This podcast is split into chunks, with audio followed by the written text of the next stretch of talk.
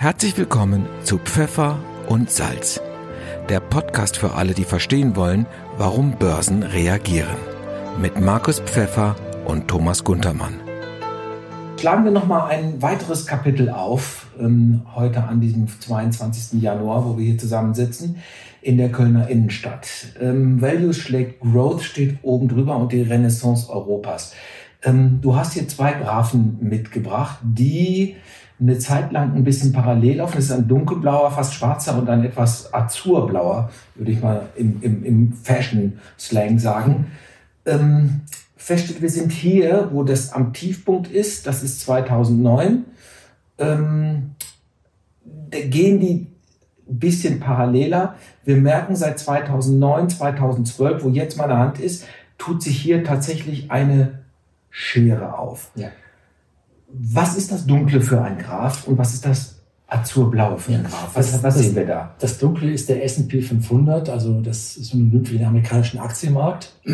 Also wie der amerikanische DAX sozusagen. Sozusagen. Ja. Wobei das Blaue ist der DAX äh, unten, das hellblaue, aber ähm, äh, äh, nicht der normale DAX, den wir jetzt in der Zeitung sehen oder den wir abends im Fernseher, Fernseher hören. Das ist also nicht der Performance DAX, sondern hier ist der, der Kasse DAX, der Kurs DAX äh, der eben jetzt nicht mit diesen, sagen wir mal, reinvestierten Dividenden gerechnet wird. Okay, also ein, ein bereinigter DAX. Ein um die Dividenden bereinigter DAX, okay. so wie der S&P 500 auch, damit wir die Vergleichbarkeit hinbekommen. So vergleichen wir mit dem, äh, mit dem strahlenden Azurblau, nenne ich es mal weiterhin. Das ist der bereinigte DAX, den wir jetzt äh, mit dem S&P, also dem amerikanischen Index vergleichen. Ja.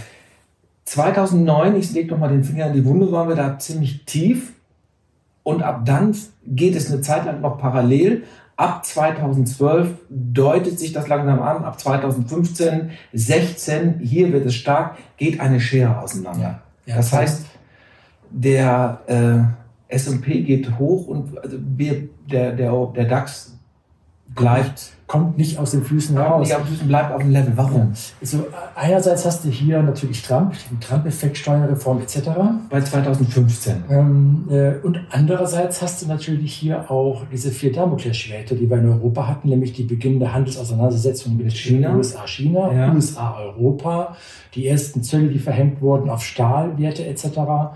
Ähm, oder auf Stahl ähm, und ähm, dann die, die Diskussion in Europa ähm, äh, bezüglich des Haushaltsdefizits in Italien, die Streitereien ähm, und dann letztendlich der Brexit. Also diese vier Themenbereiche, die hingen jetzt über die letzten Jahre ähm, wirklich wie, wie vier Damoklesschwerter über den mhm. europäischen Aktienmarkt, ließen da im Prinzip auch keine sagen wir mal, ähm, Korrelation zu den amerikanischen Werten vor. Ich weiß, dass hier ähm, äh, auch von vielen anderen immer wieder propagiert wird, dass die Gewinnqualität in Amerika besser ist. Ja, ähm, dass wir in Amerika die Technologiewerte haben, ebenfalls ja.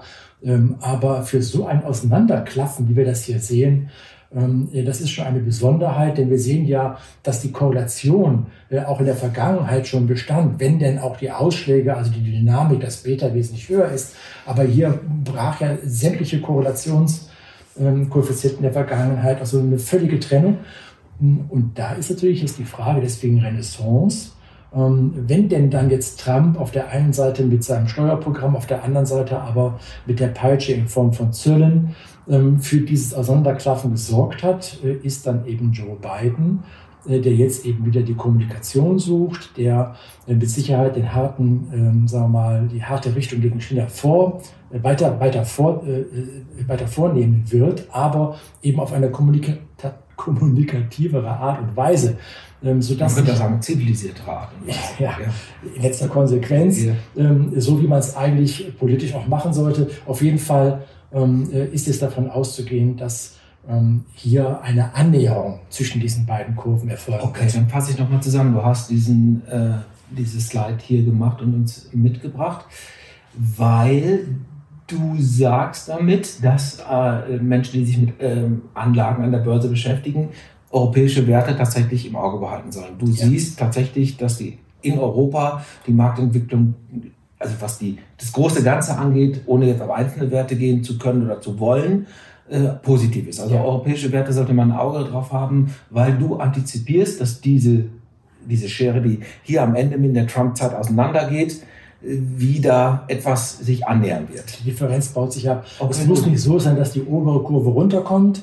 Es wird meines Erachtens eher so, dass die untere Kurve raufkommen wird. Okay, weil wir ja beim DAX tatsächlich, wenn wir hier sehen, 2016, als Donald Trump angefangen hat, gibt es hier tatsächlich eine Seitenbewegung und keine mehr nach oben. Ja. Und ja. du antizipierst, dass das nach oben wieder passiert, dass sich das wieder annähert, dass, ja. die, Kurve, dass die Schere enger wird. Also, ich halte mal fest für Anleger, auf europäische Werte mal gucken. Ja. Das ist langfristig kein Schön zu sehen. Als Beispiel nur, wir haben es ja vor zwei Tagen, drei Tagen war BASF mhm. mit den Zahlen.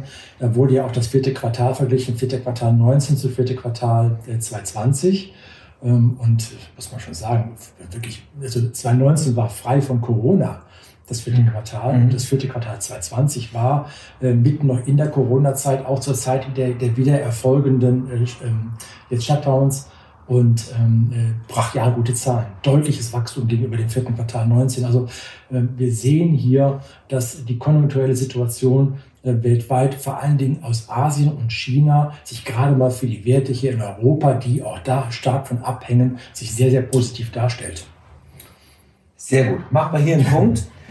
Das war Pfeffer und Salz, der Podcast für alle, die verstehen wollen, warum Börsen reagieren.